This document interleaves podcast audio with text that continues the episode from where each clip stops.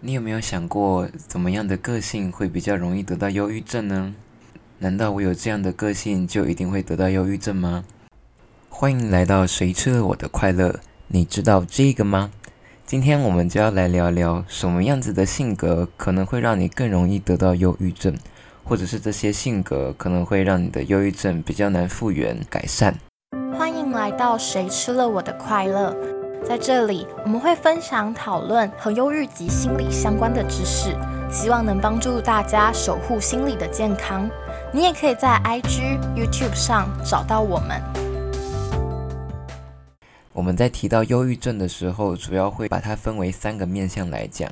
第一个就是你的呃心理状况，比如说你的像今天我们提到的性格啦，还有你的思维模式等等的。那第二个就是你的。呃，生理状况，比如说你的内分泌、你的激素的分泌状况等等的，以及第三个是环境，就是你的外在可能有什么样子的事件或者是压力源，它有可能是你的生理的呃脑内激素分泌不够而造成，或者是你的性格有一些比较极端的部分，遇到的那种单一失落事件、重大事件也会造成你的忧郁症。没错，但我们现在学界其实也没有一个特定的结论，说到底忧郁症是怎么造成的。但是可以知道的是，这三个面向都有可能会影响到忧郁症的产生。没错。那我们今天的重点就放在呃心理的性格上面，就是什么样的性格可能会造成忧郁症更容易产生。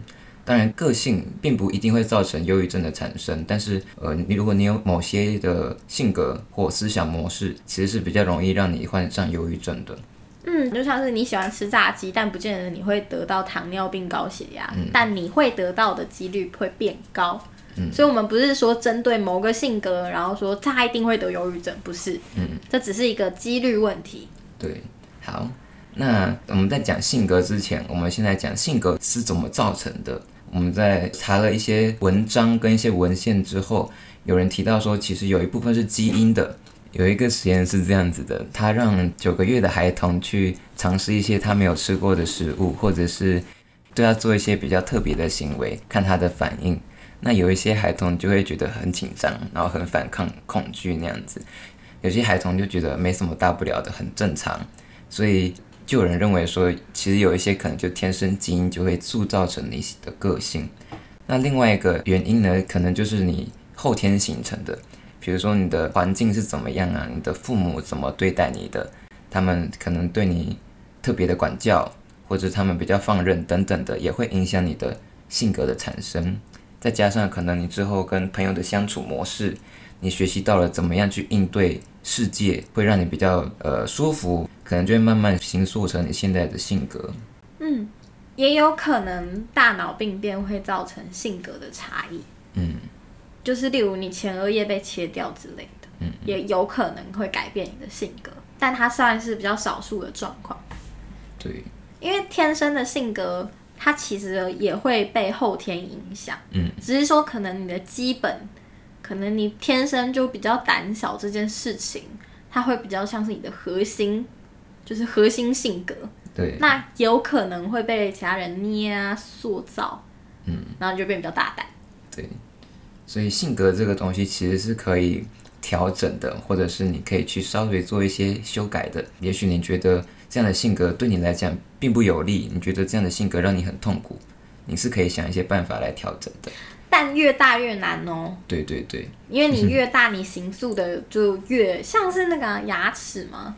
嗯，是吗？哦，骨头啦，骨头，小朋友的骨头很软，啊，长大会越来越硬。对对对对，就是小时候你骨折的时候超快好，啊，你长大骨折之后，你可能就是一整个月都包折这种感觉。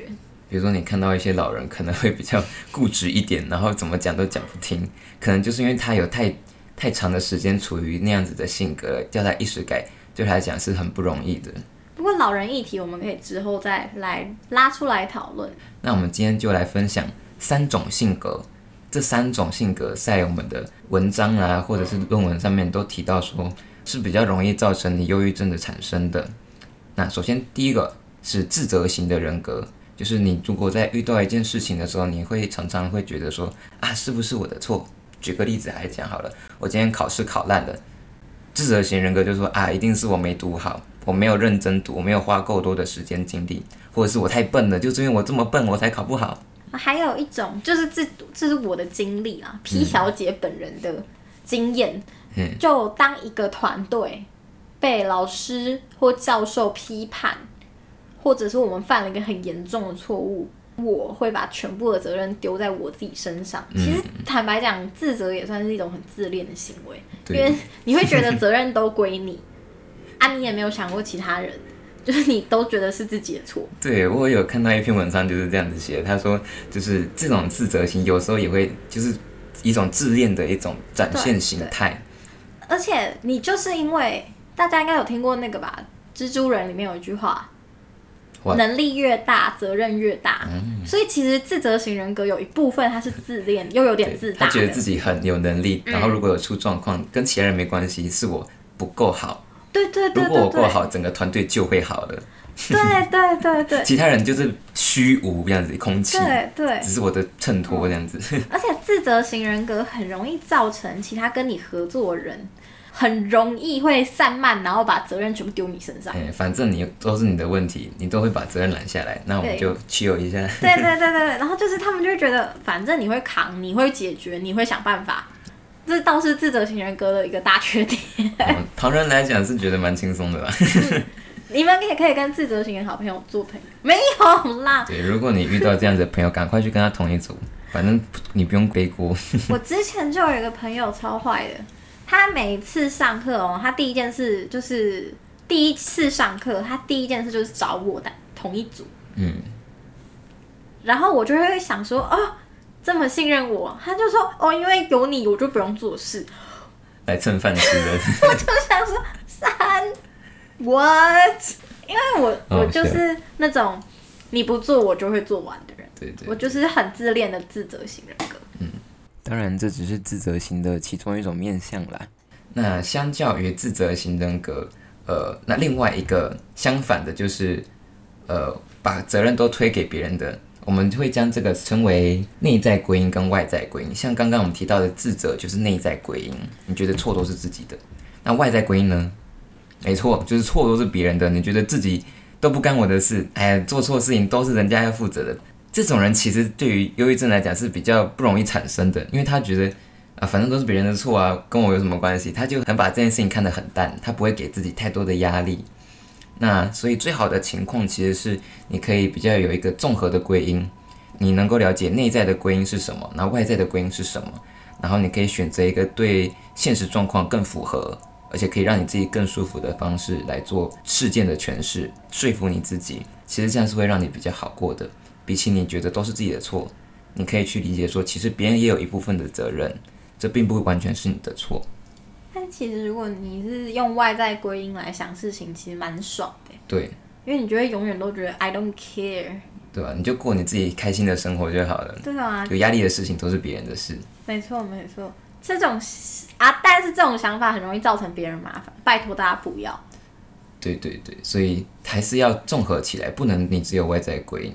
就是要适时的去调整一下，对别人好也对自己好。对，我们待会会在一起分享。那如果我们有这些性格该怎么办？我们先把三个性格介绍完。第二个性格呢，就是你是比较负面型的人格。比如你遇到一件事情，你就会觉得哦，完蛋了，我死定了，我今天考差了，我这个人生就是失败的。对。你的你的世界只有黑跟白，好跟坏，你没有中间地带，或者是只有黑。对，哦，这我超有经验。我基本上每一次我在计划所有事情的时候，我都会先想一遍最糟的状况。嗯嗯。当最糟的状况发生的时候，我就会想，你看吧，我就说。但其实一直想，你就会让它成真。因为大家有没有听过吸引力法则？对。而且你会有点慢慢的趋向那件事情发生的那个过程，对对对，就慢慢引发它真的发生。对，它其实跟上面那个自责型有一点点像，嗯，但他们呃面相不太一样。对，但通常他们会综合一起出现，他们会很快乐哦，就是手牵手，然后跟你讲说，我就是又自恋又自责又自恋，对，又负面，对对，其实会蛮烦的啦，这种个性的人。所以当你一直沉浸在这样子的一个负面情绪跟想法里面，其实你在无形之中就给自己了很大的压力。那这个压力跟焦虑就是影响我们忧郁症产生的主因。嗯，因为它会慢慢的让，因为脑袋一直受压，它就会开始有点呃失调。对，就可能会影响到你的生理，那再进而开始引发出忧郁症。那第三个性格呢，就是你过度的完美主义，觉得什么事情都要达到自己的理想的目标。如果它不达标，你就会觉得，哎呀，会不会别人都会觉得我很烂呐？或者你自己会开始谴责你自己，呃，我怎么没有达到我原本想要的的成果？是不是我能力不足？这样子过度的要求，其实也也会给自己一个一种很大的压力。比如说，你设定说这件事情我要达到一百分的效果。但我其实实际上结果我只有九十分，我就会为了那十分而悲伤挫败，嗯，然后就会回到自责型，对，你就会开始，所以他们三个个性其实会连通，对，有一些交错的地方，对，完美主义通常会很要求自己，嗯，非常要求自己。啊，对别人那就难讲了，这就是跟每个人个性不一样。有些人很要求别人，然后不太要求自己，这样也是完美主义了。就他可能会拼命命怪别人。对，个性真的蛮有趣的。假设你你小时候你爸妈是很要求你的，你就会给自己很大的压力，那可能就会引发你完美主义。嗯，或者是你爸妈都不太管你，你觉得这个家没有你不行。你也可能会研发出完美主义，因为家里没有人管事。对对对对对，就是你会可能会负起责任，你可能会放生，都有机会。对对对，它其实就像一个骰子吧，你面对什么事件，然后你会产生什么火花，所以会产生这样的性格。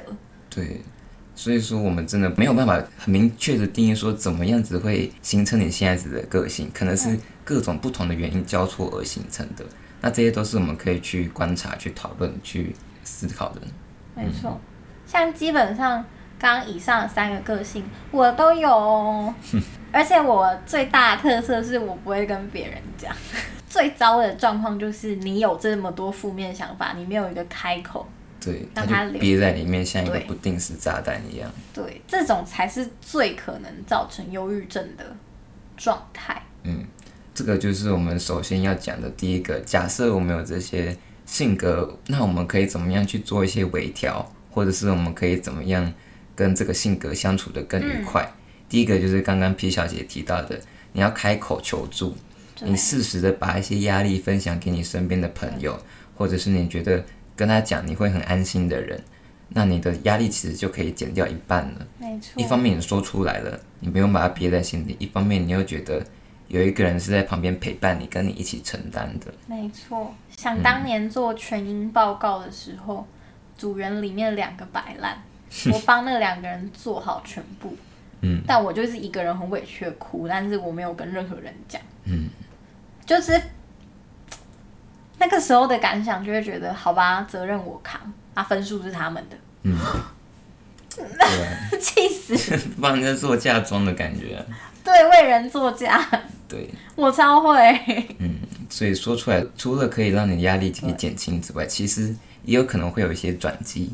比如说，刚好你聊到这个人，他有办法可以帮助你，或者是他提出一个你从来没有想到的一些想法，让你一点就通，就不会像之前压力这么大了。或试着跟那个让你产生压力的对象沟通，嗯，可以跟他稍微说一下，你这样子我负担有点大。对，或者是你觉得，哦，这个工作可以公平来分，嗯，但你不要你的完美主义就跑出来，就看到人家做成那样，然后就说我来做了，我也会，对对对，就是他说，哎哎，我的东西怎么不见了？哦，我帮你重做了，对对对，不要哦，不要，你这样会超累，你真的会痛苦到爆炸。虽然我相信很多大学生一定有这种经验，对，或者是出社会的朋友一定都会有这种。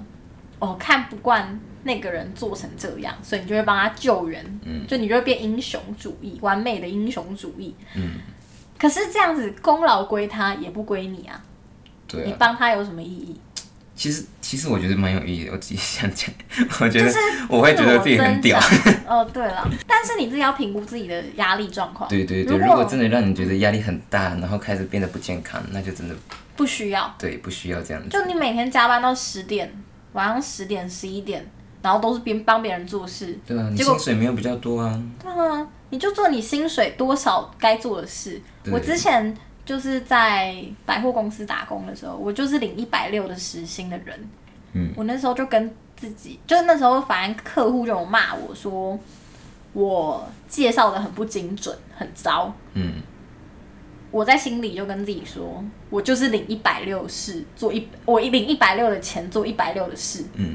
就是我觉得这种心态你会比较平衡一点，嗯，就你自己去找一个你觉得你现在标准可以做到哪里的事情就好了，对，不要去呃想着我要做更多，我要做一百分，我一百分不是重点，我要做一百二十分，不用这样，你就告诉自己一百六十薪做一百六十，啊，你如果时薪太高，我也没办法，十万块就是做十万块的事，我就这样想。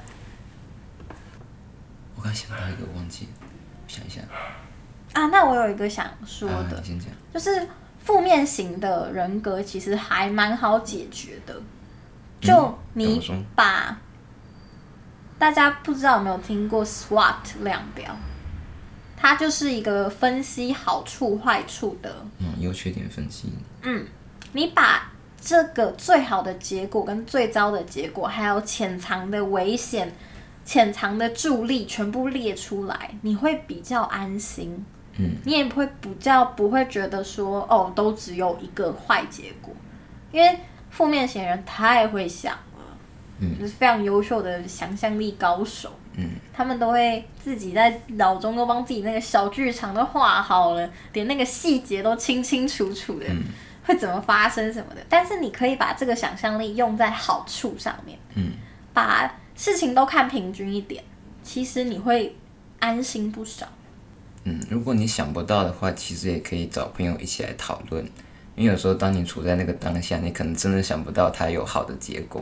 对，跟同学一起讨论，一起把它列下来，你就可以比较去客观的说，其实它有不同的可能性，不只有你想到那个最糟的可能性。而且，其实你可以换个角度想，就是再糟也不过就这样。能怎么样吗？对，你可以放远一点看的感觉。觉得过五年之后、三年之后，你还会在意这些小事吗？对对对对对对嗯，就是降低你的压力感。嗯，这我觉得蛮有效，因为我自己试着做过的时候，就会发现会让自己安心不少。嗯，你不会一直往负面想。嗯，有一个那个真实经历背书。对对。好，那我们接下来分享第二个，就是，哎，其实就是刚刚提到的。刚刚那个就是第二点。嗯，好，那，哎，那就讲完了。好，像我们刚刚就提到，第一个就是能够开口求助嘛，能够释放自己的压力，也许会听到一些不一样的观点。那第二个方法就是，如果你知道这些方法对自己的心理状况不好的话，你可以去分析一下它有什么样子的优点或缺点，可以找一个朋友来帮你。让自己可以比较客观的来看这些事情。那第哦对，第三个要讲的是，呃，如果你有这些状况，你可以找不同的朋友聊聊。因为假设你今天遇到一个，如果他想法跟你一样负面，或者是呃没有办法给出一些好的意见的时候，也许 你们会越陷越深，反而会加加深你的那个焦虑跟不安。呃，对了，也可能会让对方压力很大，因为你有状况都找他，他会觉得哦，他有一个责任要帮助你。不然给他很多压力。这样，请竖起你的雷达，找找身边较为正向的朋友，对，或者是观点比较特别的朋友，嗯，你都可以跟他们聊一下。对，都聊都聊，分散风险。说不定你还会跟其中一个人发展情缘哦。哇，一举二得，桃花就来了。对啊，多好，跟大部分人聊聊都是好事啦。我想再补充一个。哎，请说。我觉得很好用的方法，嗯，但这是属于我自己的舒压方式，嗯嗯，我不确定有没有效，但我看网络上说挺有效的啦，我不知道。就是你可以自由书写，嗯，自由书写的意思就是你计时可能一到五分钟不等，把你想到什么写下来，全部把它写下来，嗯，就你可能现在很焦虑的状况下，你就开始做自由书写，嗯。把你脑中全部跑过的字句全部记下来，嗯，等时间到后，你就去看那张纸，你就会发现哦，我的想法很凌乱，嗯，但你也同时都可以看到我到底在担心什么事情，嗯，你可以比较细的去想说，好，那这个担心我可以用什么方法来解决它，或者是我要怎么换一个角度去想这个担心等等的。有点像一面镜子，能够当你冷静下来的时候再来看，也许事情就你就有想到别的想法。对，它就有点像是，嗯，你可以假装这是别人的诊断书，嗯，你拿过来看，那你身为一个外人，你会怎么去解决它？对对对对对，有点像是。就是从一个比较高的角度来看自己，嗯嗯，或者是写日记啊，写日记也是个很好的方法。对，其实也有一种就是释放压力，因为你说出来了，用写的方式来阐述自己的心情，其实也有帮助。大推你取日记，给给日记取一个名字，嗯，就是好像什么事都可以跟他讲，因为他也不会反驳你啊，你就可以一直跟他讲，我就超烂的，怎么办？之类的，说不定他有一天就化成精跟你说，就说嗯，没有你最棒之类的。我们也不知道。好，那今天以上四点就是我们今天想要分享给大家的一些应对这些个性的方法：开口求助，然后分析，以及跟不同的朋友聊聊，还有最后你可以去把它写出来。那如果你觉得今天的内容对你有帮助的话，也欢迎你可以留言给我们，知道你的想法，或者是将这个 podcast 分享给你觉得会想要跟他分享这个 podcast 的人。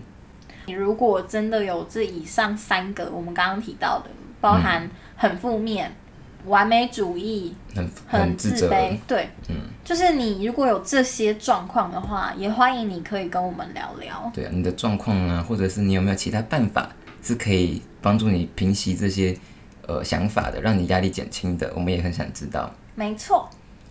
那我们今天的节目就到这边，我们下次再见。拜拜，